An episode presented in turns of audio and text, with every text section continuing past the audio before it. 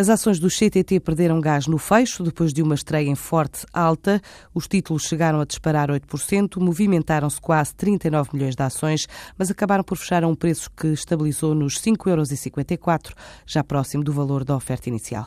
Em jeito de balanço desta primeira sessão de estreia, o presidente executivo dos CTT, Francisco Lacerda, acaba de dizer à TSF que as transações provaram o sucesso da operação. O grande sucesso que foi a colocação que, que se conseguiu e o interesse manifestado pelas ações do CTT. Hoje eh, a Bolsa voltou-se a mostrar grande interesse, na medida em que houve um elevado volume de transações. E, enfim, sobre cotações não, acho que não devo comentar, mas eh, evoluíram com alguma normalidade. Foi um, foi um dia onde se confirmou o interesse dos investidores na, na ação do CTT. Quer dizer, não é muito fácil prever exatamente o que se passa no mercado. O mercado é o mercado e os operadores eh, decidem em cada momento o que é que fazem. Portanto, eu não lhe consigo dizer se estava ou não estava à espera. Mas, enfim, o que eu acho é que considero que é a continuação da demonstração de interesse no título do CTT. 70% do capital do CTT disperso em bolsa após a oferta pública de venda que superou nove vezes a oferta.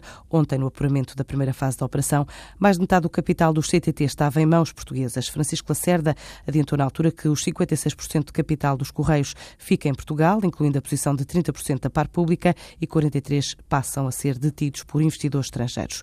O presidente da empresa disse ainda que o perfil típico dos investidores no mercado de capitais são fundos de investimento, fundos de pensões, outro tipo de fundos.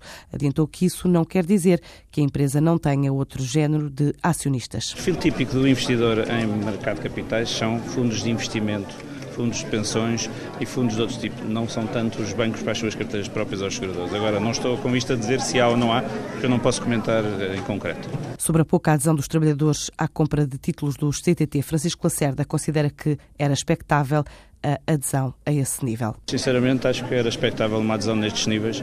A dimensão da tranche foi resultado de ser normalmente 5%, não foi pensada especificamente para esta operação e para os contornos do número de trabalhadores, da sua capacidade de investimento. Não foi adequado ao caso concreto. Foi, o Governo entende que deve ter a mesma proporção em todas. Em relação à continuidade à frente da empresa, Francisco Lacerda remete o assunto para a próxima Assembleia Geral da empresa e lembra que o Estado não é o único acionista. Esse é um processo que ainda não está, ainda ainda não está iniciado e a seu tempo será iniciado muito em breve. Será, a Assembleia Geral terá lugar até ao fim do mês de fevereiro e, portanto, nos próximos dois meses saber se há novidades sobre esse assunto. No final da sessão de apuramento de resultados da OPV, o diretor de mercados da Euronext Lisboa, Miguel Geraldes, disse que do total de investidores institucionais, 27% da procura veio do Reino Unido, 23% de Portugal, 13% dos Estados Unidos e 10% da Alemanha. O setor bancário europeu registrou o pior ano desde o início da crise. Esta é a principal conclusão da quarta e última avaliação de 2013 da consultora financeira Boston Consulting Group, feita todos os anos à banca a nível nível global. O relatório deste ano adianta que o fraco desempenho é mais evidente nos bancos em Portugal, Grécia, Espanha e Itália. Conclui também que as novas reformas financeiras representam o próximo passo na intensificação da regulação bancária, um desafio que a consultora considera que os bancos devem conseguir ultrapassar para se manterem competitivos face à concorrência.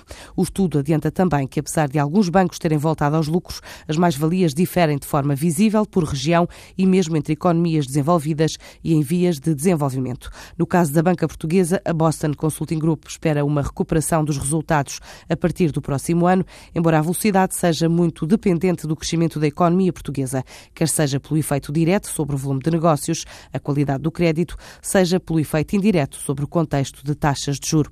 A Sotecnic Sol ganhou três adjudicações que no total rondam meio milhão de euros. O grupo português que opera nos setores da construção, ambiente e energia vai fazer as obras de revestimento em três empresas, na sede da Alstom, também na sede da Tagus Gás no Cartacho e ainda no hangar 6 das oficinas Ogma em Alverca.